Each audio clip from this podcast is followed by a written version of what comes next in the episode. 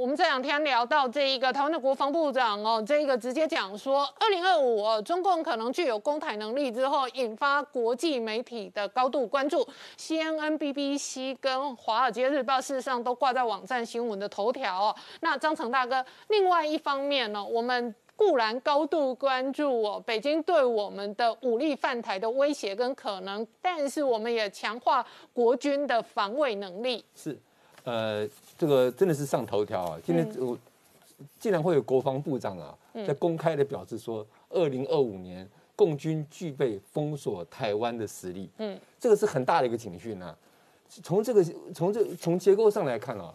共军要占领台湾，一定要先渡海。嗯。那他如果可以封锁台湾，他就可以登陆。嗯，所以这个是一个非常大的警讯。也也就是因为有这么大一个警讯在前面呢，我们在今年的那个国防整个这呃海空战力提升计划里面呢，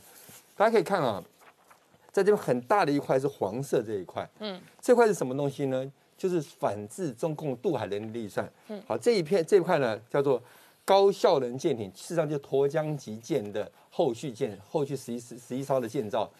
沱江级舰上面会有。熊二、熊三反舰回来就是一个机动载台。那这这个预算呢？好，一个第一阶段是十八趴，第二阶段是呃十六、十三趴，这个很大的一块。好，第二块在哪边？在这个地方，看起来好像小小的，嗯嗯，是海巡舰、海巡的那个平安舰、安平舰，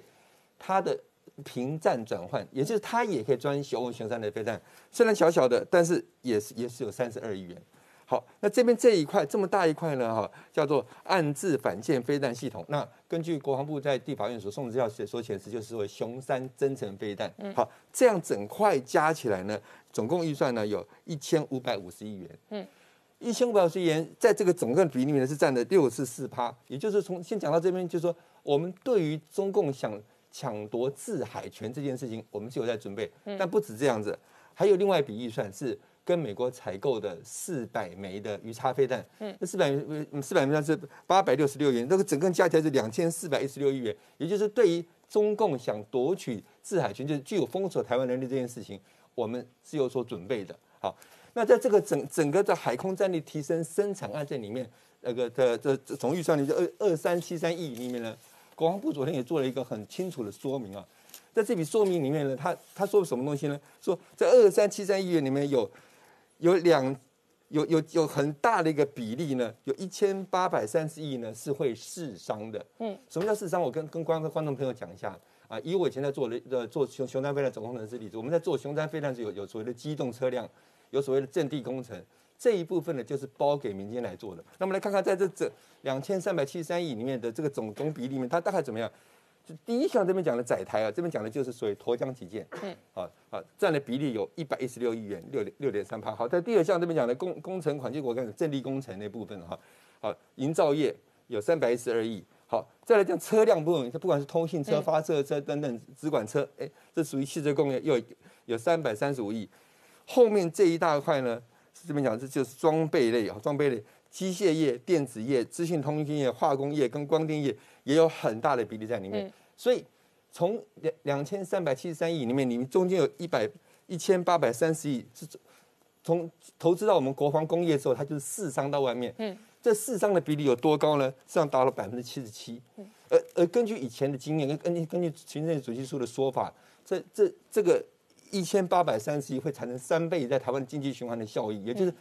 国如果说我们今天把这笔这笔预算投资在台湾的话，它产生的效益是非常大。那我们反对反过来讲，我们跟美国买了八百六十六亿的鱼叉飞了，就是投资在美国，在美国产生，他们国内产生那么大效益，对国内是没什么效益的哈。这我想这另一个说明。那在这一次整个海参战力提升里面，有一个也受大家瞩目的哈，就是所谓反制的这一部分，就是蓝色这一部分。蓝色这部分里面有三样东西，那这里面我想特别提的呢是雄升飞弹部分，因为雄升飞弹到底什么飞弹，现在蛮有趣的。那我就做了一些功课，帮大家整理一下。那我们邱国正邱部长哈，那个在昨天也接受记者采访他明白讲的，就就是在立法院接受立法院实询的时候，有人问他云峰飞弹，嗯，这应该算是我们国内第一次有人把云峰飞弹这四个字在立法院那两天拿出来讲哈。好。那邱国正部长这么回这么回答的很重要，他就这样讲很很精准的讲啊，性能方面私下跟委员说明，嗯，但是至于是否研发呢，我们会继续努力，嗯，啊，那云峰飞弹什么飞弹呢？可能是极音速飞弹，也这种高空巡弋飞弹，所以已经排雄升飞弹已经排除是云峰，为什么？因为它我们可能会继续努力啊，所以这这不是它的。那到底这个是什哪一个雄？现在讲的雄升飞弹到底是哪一个呢？以我个人判断，比较偏向于是。属于巡弋飞弹方面。嗯，好，我们稍后回来。明杰，这一次哦，事实上哦，解放军的布局当中哦，很大的这一个重点核心放在巴士海峡。那这里头有美中双方的重要核心的对决。对，我们先来解读哦，就是说为什么解放军从去年九月开始哦，频频用攻击来切入台湾的西南防空识别区 ADIZ 这一个区块。那它的动作，其实我认为必须分两个不同面向看哈。大家有这个平时的常态性的，我们经常几乎每天来的一这个一架两架次这样的一个骚扰，另外一种是属于这个大兵力的一个编队骚扰，那就是像这次十月一号到四号这样子连续一百四十九架次哦，这两种是有不同的意涵，但是哦背后主要都是在这个控制这个台湾的西南。这个空域跟海域哦，那它的主要目的，我认为哦，其实整个环绕在军事上面来讲，就是要先控后封台海哦。嗯。那先控就是现在已经在进行这样的动作，那后封就是未来如果它一旦决定要用武力方式来入侵台湾的时候，就会企图从南面这个地方哦，把它封控起来。它的主要目的是什么？当然就是为了要反介入，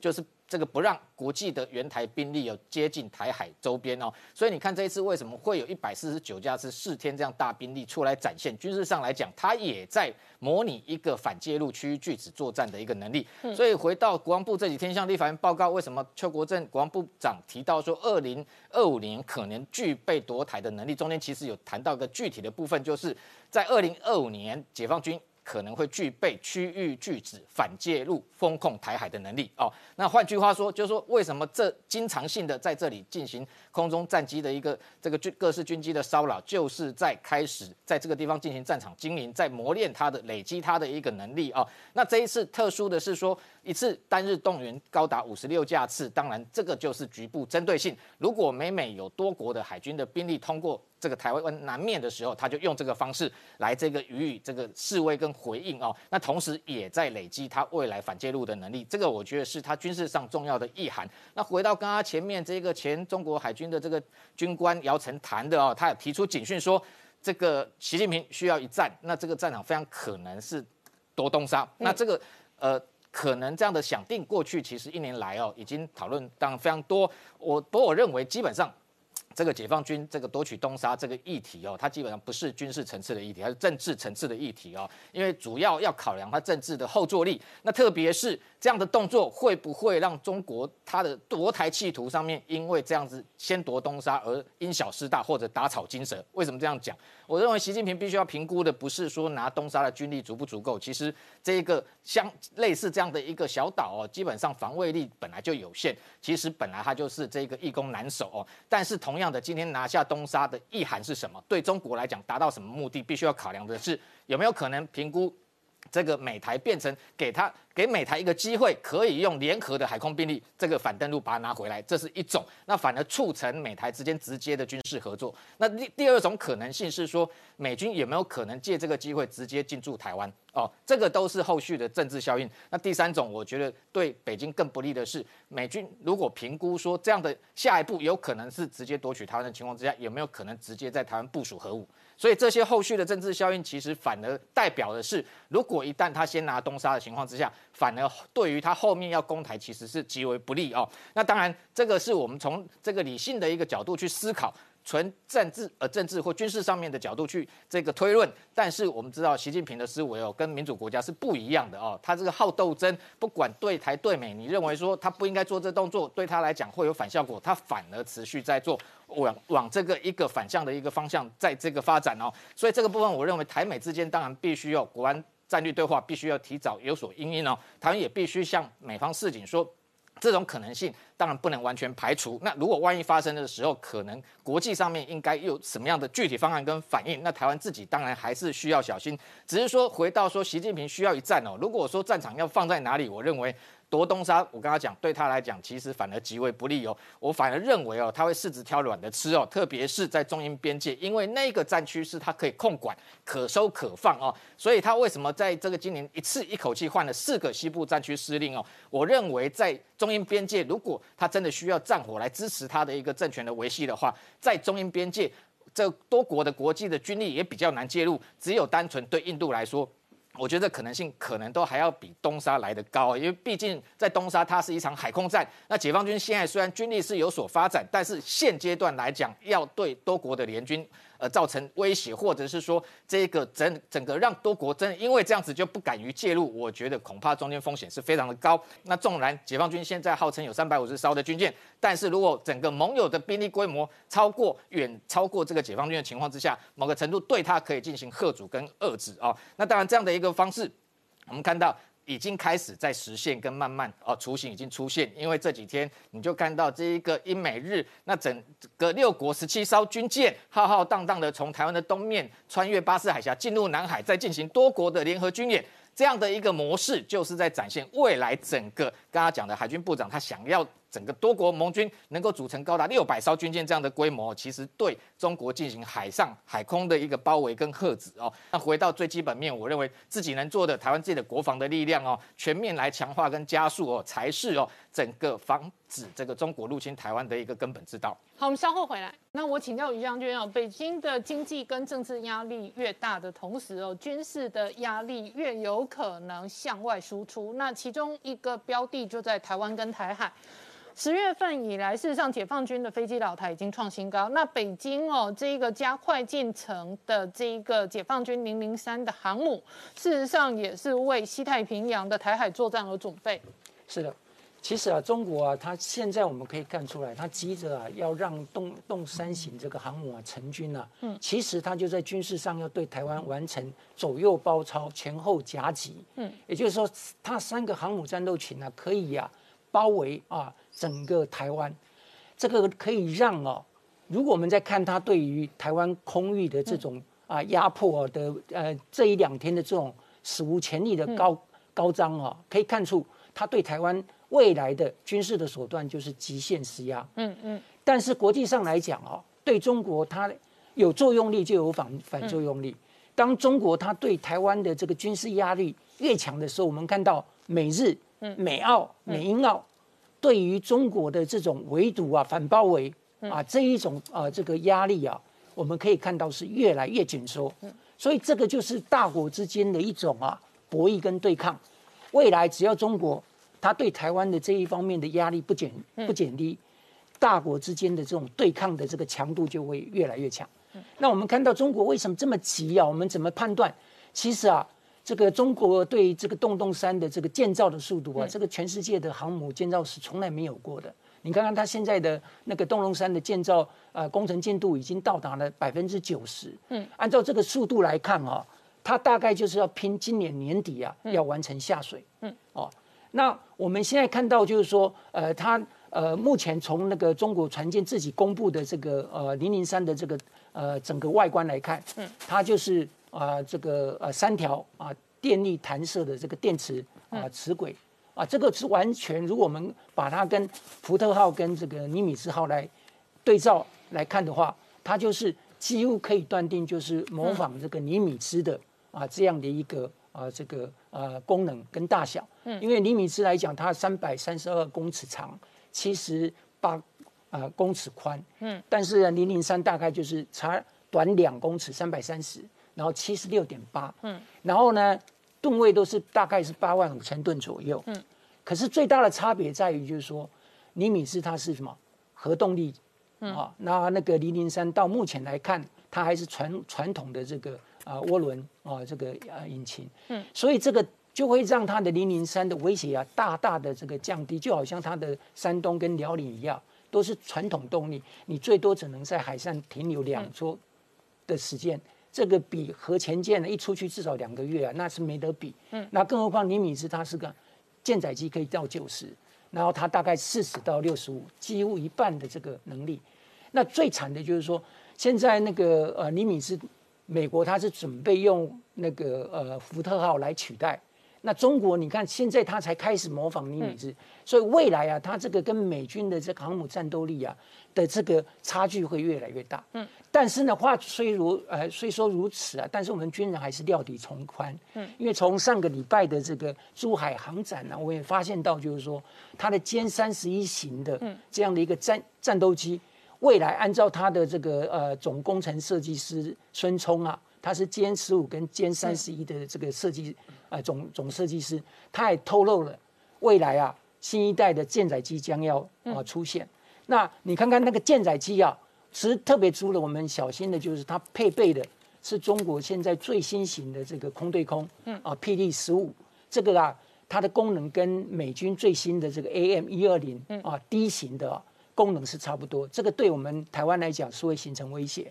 那另外一个可能形成威胁的，就是最近媒体也报道，就是说中国准备花七点六亿的美金啊，向俄罗斯采购三十六架的这个呃 K 啊这个卡啊这个五十二短吻鳄的这种呃重型的啊空那个武装直升机。那这个啊载弹量大概是五至十的啊，可以增加三吨的载载重力，而且它对空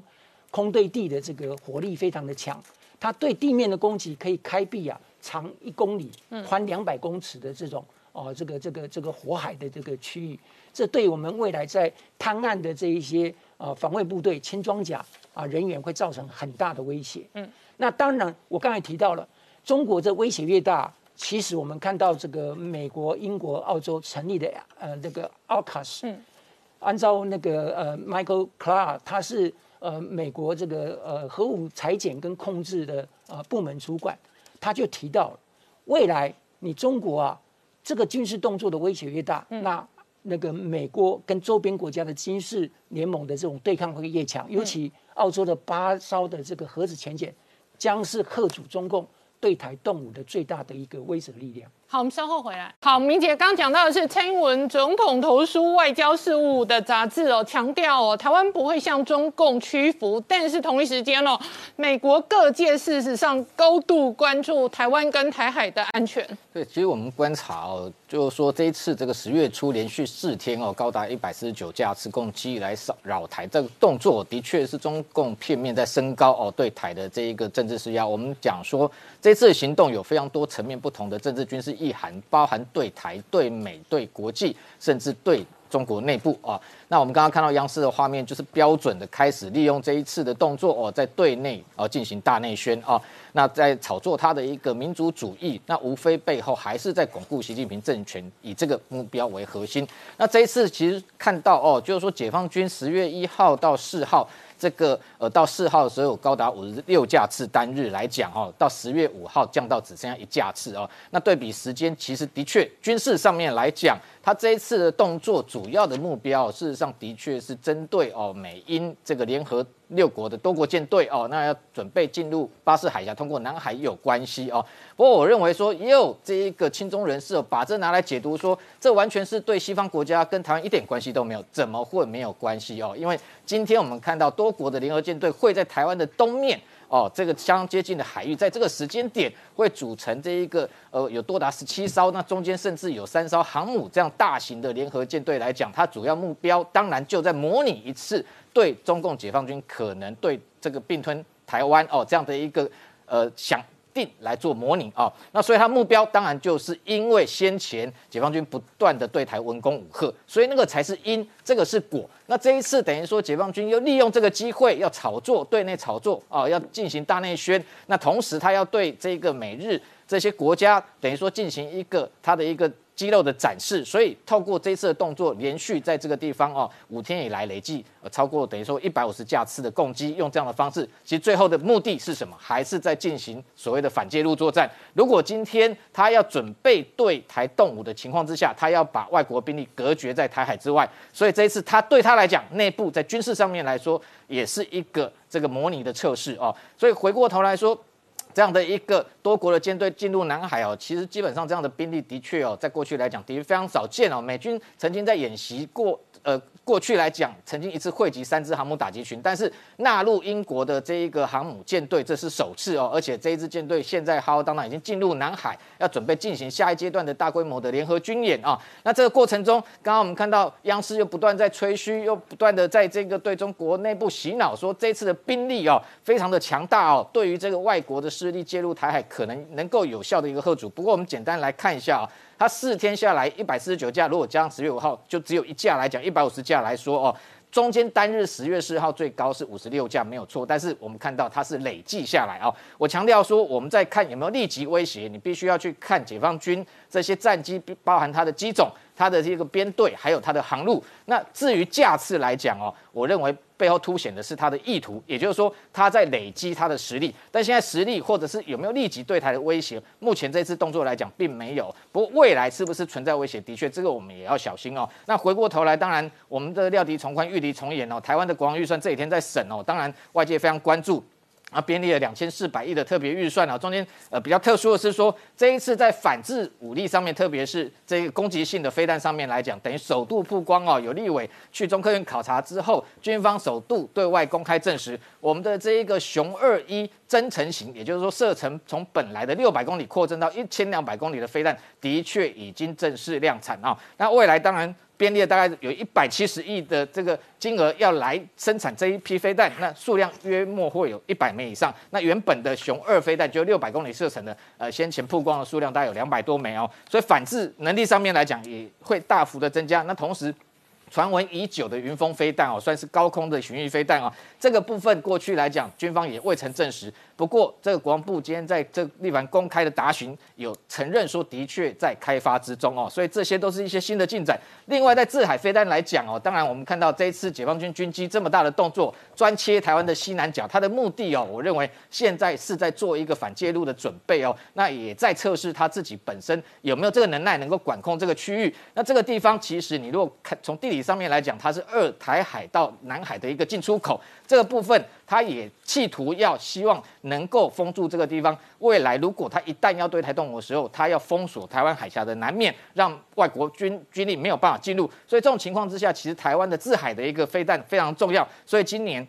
哎，这一次两千四百亿里面有一千六百六十三亿有编列的制海飞弹，包含像鱼叉跟美国采购的，或者是熊二、熊三，甚至熊三的增程型飞弹也编列四百四十一亿。所以这么多的一个自我防卫的一个能力哦，我觉得台湾当然要加速来这个建构。那当然最重要，我认为不是只有武器的采购，包含还有。兵役制度后备动员这些哦，这个等于说相关的这个人的问题或者兵力结构的问题，我觉得都必须要一并来检检讨哦，那来加速哦，等于说台湾自己要有自己的防卫能力。那我请教明杰，一方面北京对于台湾的军事威吓不断的加大力道的施压，可是另外一方面，日本、澳洲周围印太邻近国家哦，这一个集结反中的态势也越来越强烈。我们看到这个《环球时报》的总编辑胡锡金又出来呛虾啊，说这一次这一个解放军的军机，那在台海周边哦进行阅兵，这是干得漂亮啊！但事实上是他们自己自我在这一个满足哦。其实到底干的哪里漂亮啊？其实我我们从实际的一个发展来看啊，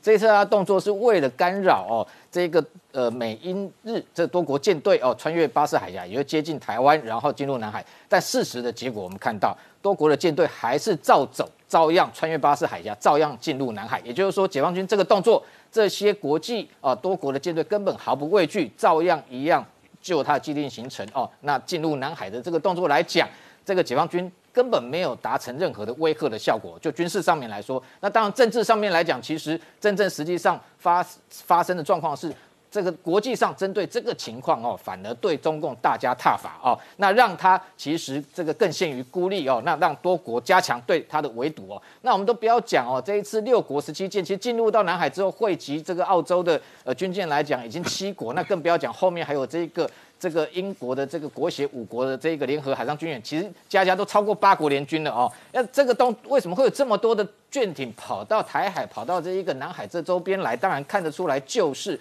因为解放军不断的对外挑衅哦，所以。达成的一个目的，反而是一个反效果哦。那我们看到美国、日本、澳洲这些对于近期这样的解放军的大动作，当然都是这一个呃公开声明，那出言哦，然后来这个批判跟挞伐啊。那美国来讲，国务院。罕见也是连续两次哦，那声明要这个要求要停止哦对台的施压。那日本来讲，虽然现在它的一个岸田的内阁哦是以这个所谓的经济安保为主轴，但是看到这么大的动作，我相信后续内部的它的一个相关台海有事的安保的战略也会有跟着做调整。那澳洲更不要讲，澳洲这一次也是罕见公开出来直接力挺台湾，而且是这一个呼吁中国不要对台军事施压。它的一个步调，其实你可以看得出来，几乎跟美国是一致哦。那过去来讲，更不要讲，本来英美是最这个紧密的联盟哦。那英国更不要说，它直接英王的女王号派到这个西太平洋到印度、印太地区来，那甚至这次在台海周边出现，连它一艘护卫舰都直接穿越台海哦。这样的一个力挺动作，其实它不用讲，实际上军事动作就在做哦。那当然，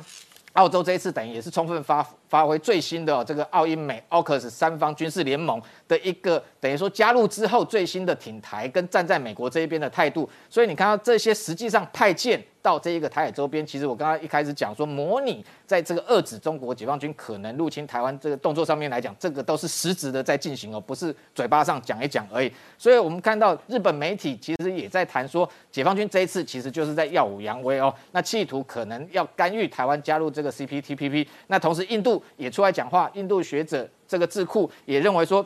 这一次可能解放军这样的动作，有可能是在为未来它扩大所谓的防空识别区做准备。这个部分我认为不排除，因为近期它在台湾的西南角这个地方不断的哦出没，这样的一个状况，有可能在某个程度之下，它会宣布所谓的台海防空识别区这个。部分我觉得的确也要小心。那另外也有学者谈到说，东沙的部分是不是也要提高警戒哦？这些我觉得你可以看得出来，各国把所有的焦点都集中在台海的情况之下，其实某个程度对台湾也许是个危机，但是也可能是一个转机，因为国际关注力道越大，对于中国的围堵的力道也会越大，那反而让中共自己陷入四面楚歌，也让习近平自己的压力更为增大。好，我们稍后回来。好，正好刚刚看到的是哦，福斯跟这个美国前情报总监基本上哦是批评拜登对中国的态度哦过于软弱，才会使得解放军哦对于台湾的文攻武赫哦这个嚣张至此。但是事实上哦，昨天国防部长哦直接公开讲说，中共可能二零二五具有攻台能力哦，也引发国际间高度关注。而且连 CNN 到。到现在都把它摆在头条，所以说对于这件事情来说，为什么大家那么关注？因为不只是国际嘛，我们台湾人，然后呢中国人，通过的小粉红，然后国际上包含军事专家或者军事军队，都在预判到底中国什么时候可以来武力犯台嘛？其实会有几个时间点啊。二零二二年是习近平的二十大，二零二七年是习近平的二十一大，在二零二二年到二零二七年之间，大家有人讲嘛？之前印太司令部 Davidson 说六年内其实就是在二十一大之前。那今天邱国正讲二零二五年也是在二十一大之前。简单讲，现在所有预判都是这样走。在二十一大，习近平要再度连任之前，可能会有一个中国攻台的时机。那这个时机是好时机还是坏时机？那就端看两岸之间的军事有没有失衡，这是关键。所以邱国正其实讲这种话，他说他是他从军四十年来最严峻的时刻。二零二五年，中国有全面犯台的能力，事实上也在要预算嘛，对不对？他说我们需要更多预算来避免两岸军事失衡。那美国的国防部的副部长也公开说了，印太司令部每天都在监控中国攻台的威胁，所以我一直认为在谈这个议题的时候，时机点是一个问题。可是时机点是不是好时机？对于台湾来说是好时机还是坏时机？但是攸关于是我们两岸军力有没有失衡嘛？那最明显状况是现在整个我们西南空域啊，这两天呃这这几天啊来了一百多架次的飞机不断绕台不断绕台，在这个时间点可以看到是美国国务院。白宫还有国防部都有发出声明哦，那我觉得白宫的声明跟国务院的声明，还有这个国务院的声明，我认为是同一个人撰稿的，因为内容都写到对台承诺坚若磐石，越来越好混了嘛，每一个人都讲这句话。那今天连布林肯出来在受访，在一个记者会，他也说对台承诺坚若磐石，所以其实我觉得这是美国在政治上或在。呃，媒体上给台湾的一个信心呐，可是白宫发言人沙奇奇有多谈一句话，我认为有白宫的高度。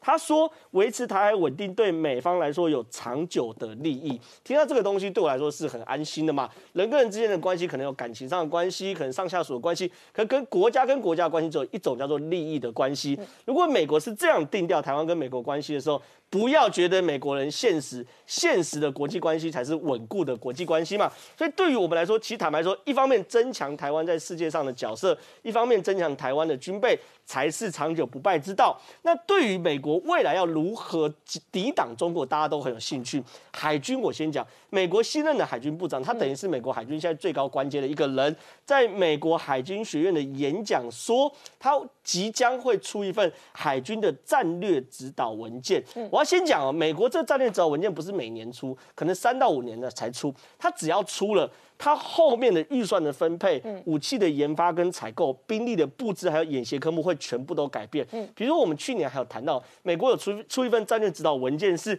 美国海军、美国海军陆战队，还有美国的海岸巡防队，他们三个要一起来结合在西太平洋。那时候我坦白讲，我看到是半信半疑啊。海岸巡防队弃毒的，怎么可能跑到这个西太平洋？可确实，你看最近海岸巡防队已经在西太平洋执法，所以这件事情是毋庸置疑的。所以大家都很关心美军的战略指导。文件内容是什么？他说，大战略是阻止所有中国的企图，包含接管台湾。那这时候提到台湾的时候，对我们来说，其坦白说，这个东西就很务实，跟所谓的布林肯什么什么承诺坚若磐石啊等等是完全不一样的。那我们回顾再往前一点，美国的空军部长也曾经说，他们的战略是要让中国感到害怕。嗯再往长一点，美国的海军陆陆战队是要集成中国的军舰。嗯你看到美国海军陆战队当设定这个目标时，他们开始做猜测，大型的炮兵连什么全部都没有。开始做机动性的海马式火箭，密集的去猜呃猜训，然后密集的演演练如何快速把海马式类似跳岛一样放在这个 C 幺三洞啊，快速运到一个岛。这些东西就是美国因为战略指导文件而做的战术安排。所以说我蛮期待真的看到这个美军那个海军的这个战略指导文件内容是什么。可可以想象。矛头都指向中国嘛？那讲完国际的时候，看这两天台湾国内的新闻呢，也发现台湾其实，在国际间大家真的相挺力道越来越多嘛。以前久久来是外宾就是了不起的大事，现在外宾真的一个接一个嘛。我先讲法国参议院的友台小组在总统府接见，在总统府接见的内容中，其实大家心里如一啊。那蔡英文总统授勋章给对方嘛，对方也感觉说哦，我很荣幸。可有一句话，我帮观众朋友划重点，他说。我要把这个荣誉献给参议院的全体同仁，因为他们批准这项行程。哦，换句话说，它的内涵是什么？这是朝野共识。对，它是整个参议院的全球，所以它其实是很巧妙带出法国国会的态度，所以这是有意义的。那同时呢，澳洲的前总理艾伯特、蔡英文也在接见嘛。他说：“不是每个国家都乐见台湾的繁荣，像是台湾的邻居就不是很乐见。”他暗指中国，虽然没有讲出来，可是他讲的话就说：“我们民主国家更应该要团结。”所以其实可以看起来啊，确实在中国的不断的扩张之下，西方世界开始对中国是有一种危机感，而在危机感里面，更让台湾在中间显得珍贵跟努力，呃，珍贵而且有价值。嗯，但是我们要更努力，这个价值才会持续。好，明姐刚刚看到的是昨天晚上传出来，解放军分级五十六架老台之后呢，这一个美军的将军兼将军哦，接受福斯的专访，他直接讲哦，北京对于台湾问题的压迫跟急迫，很有可能是步步紧逼。那整个美国社会事实上哦，要全力的观察这一次阿富汗撤军之后呢，解放军对台海以及对外，特别是标的在台湾的军事压力。对，我们看到从十月一号开始哦，接连以三十八架、三十九架、十六架，到这个昨天合计日夜有五十六架次的的这样解放军的战机哦，那频频的在台湾附近空域有骚扰台湾哦。那这个，我认为背后其实我们先谈过，最主要的，我觉得政治上的恫吓哦，还是居于这个主要的目的。那军事上是不是有威胁？我们等下一并来分析哦。那在强调架次，四天以来累计的一百四十九架次。不过我必须要讲，观察到今天第四天，我们大概非常明确可以判断说，这一次解放军的大动作哦，基本上还是以干扰。这个英国的伊丽莎白女王号航母打击群跟美军的可能是卡尔文森号打击群要进入南海有关系哦，这是他军事上最主要的目的。至于架次，其实哦，基本上我认为哦，除了恐吓台湾的意味，政治上的目的比较多之外，另外其实我认为是在对内哦，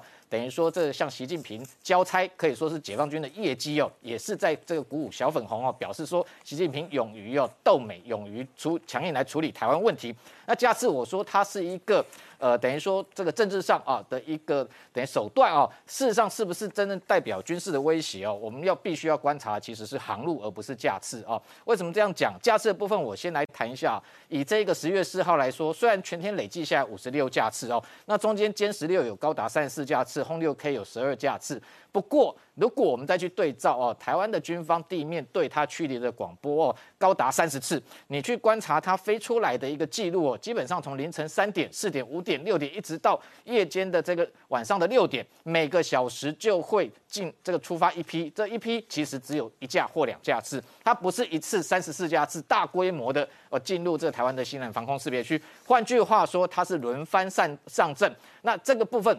你再去看昨天的这个航路图哦，其实你可以看到它的一个位置，其实这个聚集在西南的这个角啊，离台湾其实是有一段距离的哦。但是你去对比哦，如果在十月一号夜间哦，这一次看起来似乎离台湾比较近哦，它这个东绕到这个台湾的这个东南面，那当天有这个歼十六十架，而且是在夜间，为什么会有这个变化？十月一号既然已经突穿出来这么远。十月四号为什么又说到这一块？其实非常重要，这就是我先谈的。它针对美军的这个航母打击群，过去来讲是它通过的时候，它才会大兵力出来。但是这一次，它用先声夺人、先发制人的方式哦，企图在干扰英美的这个联军海上兵力通过巴士海峡进入南海。所以在这一个十月一号夜间，为什么会突穿出来？当然，我们看起来离台湾非常近。似乎威胁到台湾的东南面的这些，包含像台东的这个制航基地，这些看起来对台是有威胁，但是它保持跟台湾的这这个距离其实是有一段啊。那飞到这里的目的是什么？因为当时在这里，大概台湾的东面，也就是冲绳的这个西南面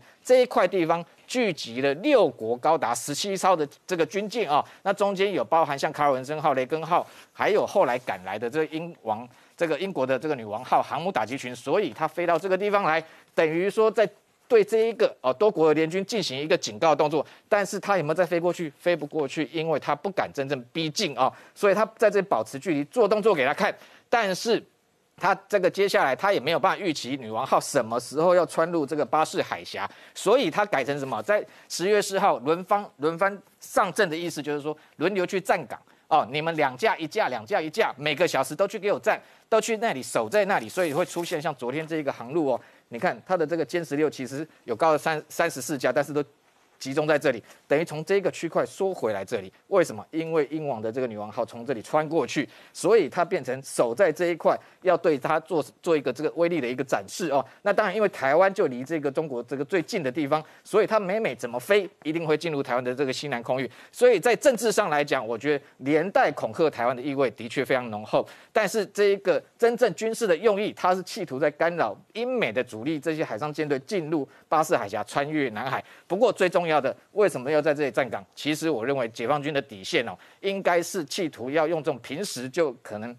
在这里站岗的方式。阻止英美的兵力干嘛穿入台湾海峡？这个可能是解放军的底线。如果今天有美军的航母打击群穿越台海，我认为解放军可能有人会被拔关。所以他不断的在这个地方以大兵力来展现哦。那这样的一个先声夺人，有别于过去哦，就是说他当然他的一个侵略性当然是更强哦。那这样轮流站岗的方式哦，其实真正军事上对台湾，你说有没有威胁？是造成一定的防卫负担。那因为台湾其实也几乎这两天有高达六十架次的战机在各基地纷纷升空去做警。借啊，以相对兵力来应应。不过整体上来讲，你说这个歼十六三十四架啊，跟这一个轰六 K 十二架这样的一个这么多的架次哦。看起来很惊人，就可以拿来作为中国内宣之用。因为你看，这个中国的《环球时报》不断又说，这个解放军老台的军机，这个已经又创创新高，所以从这一个三十几架，一口气可以提升到五十几架。但这五十几架是从凌晨三点，一个小时一个小时，每一次两个人上，一个人上，轮流去在这个地方哦，在站岗的一个味道相对浓厚，基本上并不是在做所谓的空战哦，甚至是去逼近或者是侦查的动作。所以我们从从这里可以看得出。出来，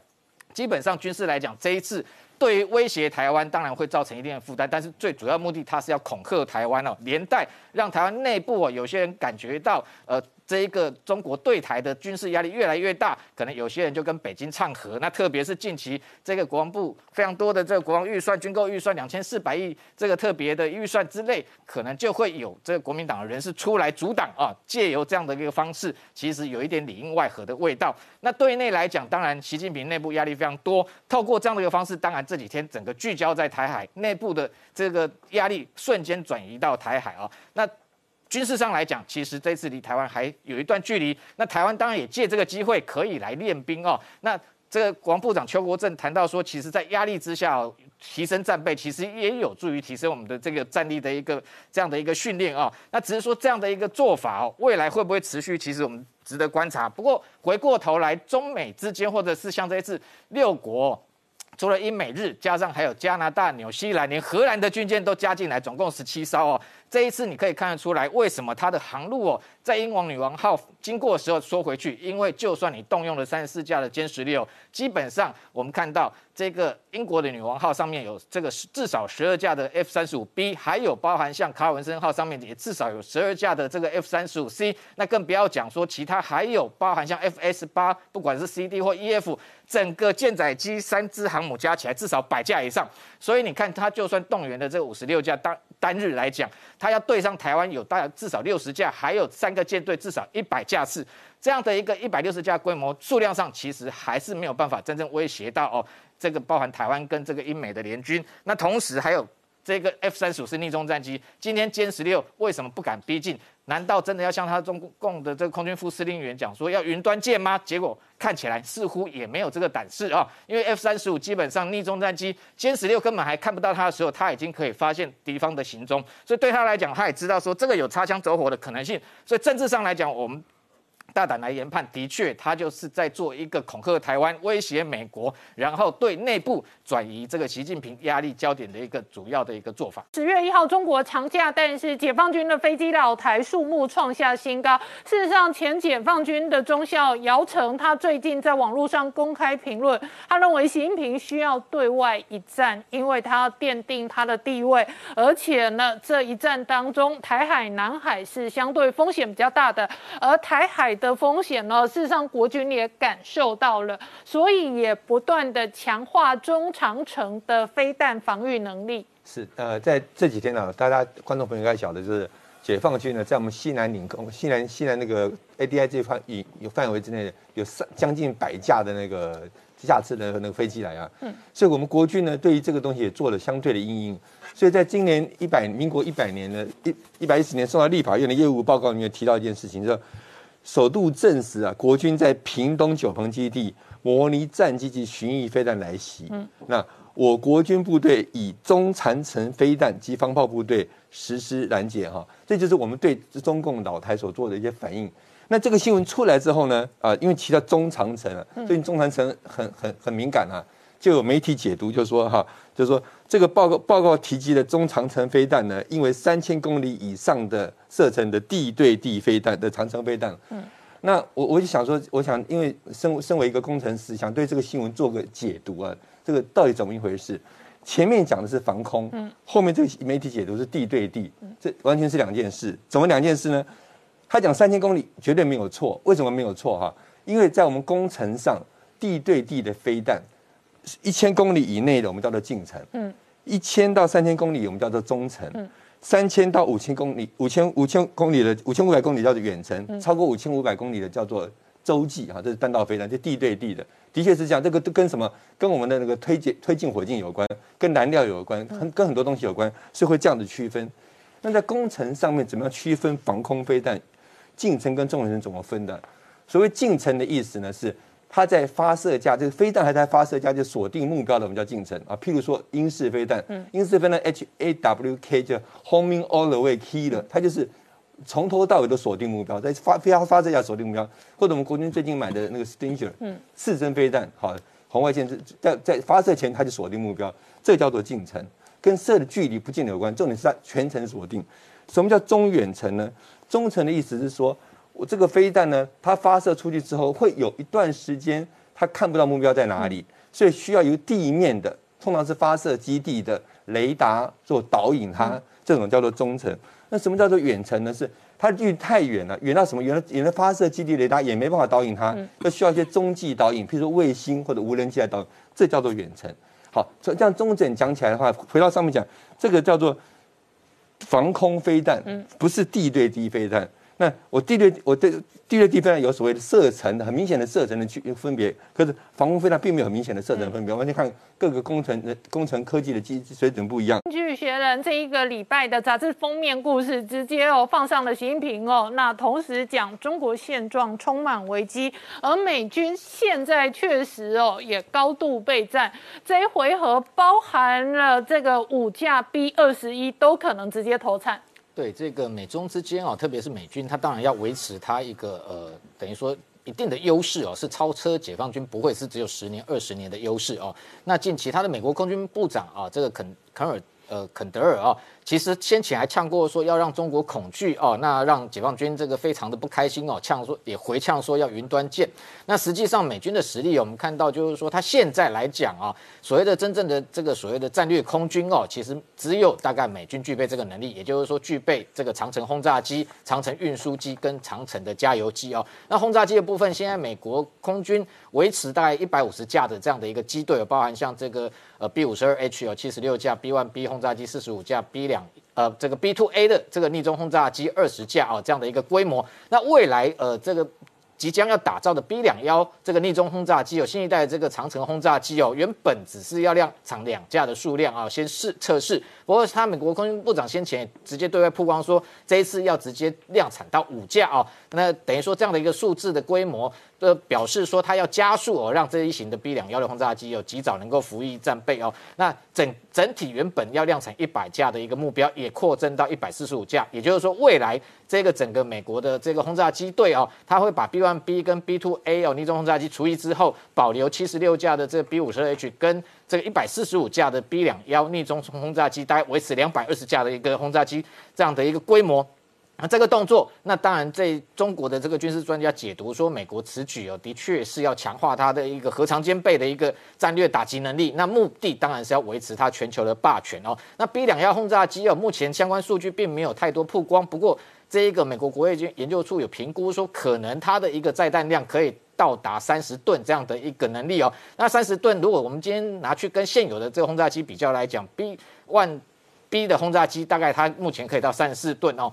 那如果是这个 B to A 的话比较少啊，因为体体型比较小，大概二十三吨。那这个 B 两幺如果可以达到三十吨来讲，基本上它某个程度性能就超越这个 B to A 哦。那最重要是它造造价只有 B two 的一个四分之一。那同时哦，整个这个机队的维持哦，等于后勤补给各方面都要比过去来的廉价。这也是美军哦现在打造新型武器一个最重要的考量哦。那这种情况之下，其实回过去比较说中国解放军在这上面的能力，那先前这个解放军空军也出来讲说，它已经开始转型战略空军，其实还离得非常远，因为它不是说只有歼。二十的逆中战机，呃，这第五代战机出现之后。就能够号称具有战略打击的能力哦，因为特别是他先前外传说这个轰二十哦，它的新一代这一个逆中轰炸机也即将成型。不过看到这近期哦，在珠海航空展，轰二十并没有对外现身哦，那一直在广告的布幕里面盖在里面哦，长得什么样子，外界完全不晓得。那这当然最后最重要的一个关键就是它的一个发动机的一个发展的确受到很多的一个限制，目前并没有办法突破瓶颈。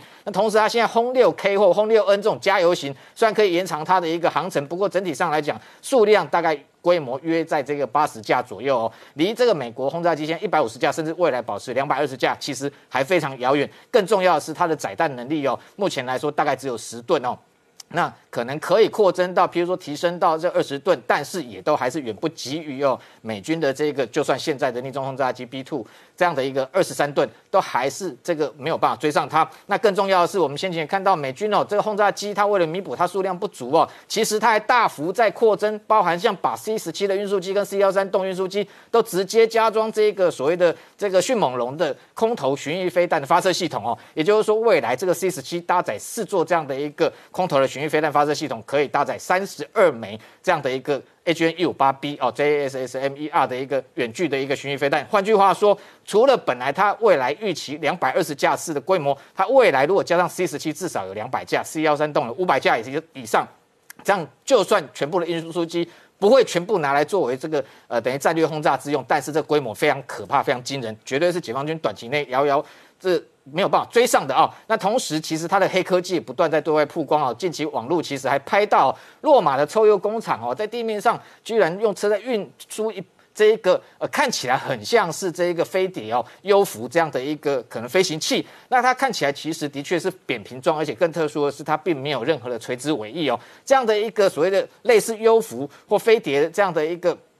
呃，飞行器到底是不是下一代的无人机哦？其实美国空军的高层也被问到，那都以不评论，那不表达意见哦，回绝。不过现在美国的媒体猜测说，的确有可能这一型看起来其实好像一个倒扣的一个这个飞碟盘子哦，未来可能的确是第六代战机 NGAD 啊它的一个雏形。那当然，另外一种可能是这样的一个飞行器设计来，有可能是用于它的雷达在测试，譬如说这个 RCS 值哦，在对付逆中战机上面，是不是有可能敌方有这样的一个新型的装备出现？那不过，如果这是属于第六代战机的话，的确这样的一个造型哦，第一个能飞就已经非常惊人，第二个可能很也打破外界认为说经常看到所谓很像飞碟的东西，会不会就是美军的这个黑科技啊？那这样的一个科技不断的向前的同时哦，原本已经有的一个优势，特别是无人机 MQ 九哦，那过去在这一个。中东战场啊，进行反恐战争，那主要目标我们都看到，经常性的在进行斩首任务。那反恐战争结束之后，未来这大概约莫百架以上的 MQ 九要投入到哪个战场，或者是有没有可能除役？有现在美。美军内部的确也在讨论之中，那特别是现在传出说有 MQX 哦，下一代可能逆中型的新型的打击无人机，可能也会在研发之中。MQ 九有没有可能除役后被取代哦？不过我认为说，当然有美方认为说，的确这大批的无人机未来如果投入在南海，甚至在对中国执行相关的这个征收任务上面，性能应该也是非常强。的确哦，因为过去来讲，它除了斩首行动之外，征收能力非常强之外，其实它近期有不断的进行性能提升，包含它可以发射 AIM 九 X 对。这空对空的飞弹，甚至本来只能挂四枚的地狱火，现在已经一口气增加到八枚。那还有近期，它还在测试可以投放反反潜的这个声纳浮浮标，等于它是一个多多功能的载台哦。那唯一的缺点就是逆中或者是它的一个航速不是那么的高。未来有没有可能有超音速型或逆中型的 MQX 无人机出现？的确，外界是持续在观察。不过，我认为这个部分其实对台湾也会有关系。其实，大批百家的无人机哦特别是 MQ9，如果说美军真的是要把它封存或除役，其实不如台湾其实应该主动去争取。有没有可能用出租或租借的方式哦，获得这一批无人机投入在台海哦？对台湾整个自我防卫能力应该会大幅的一个升级。好，我们稍后。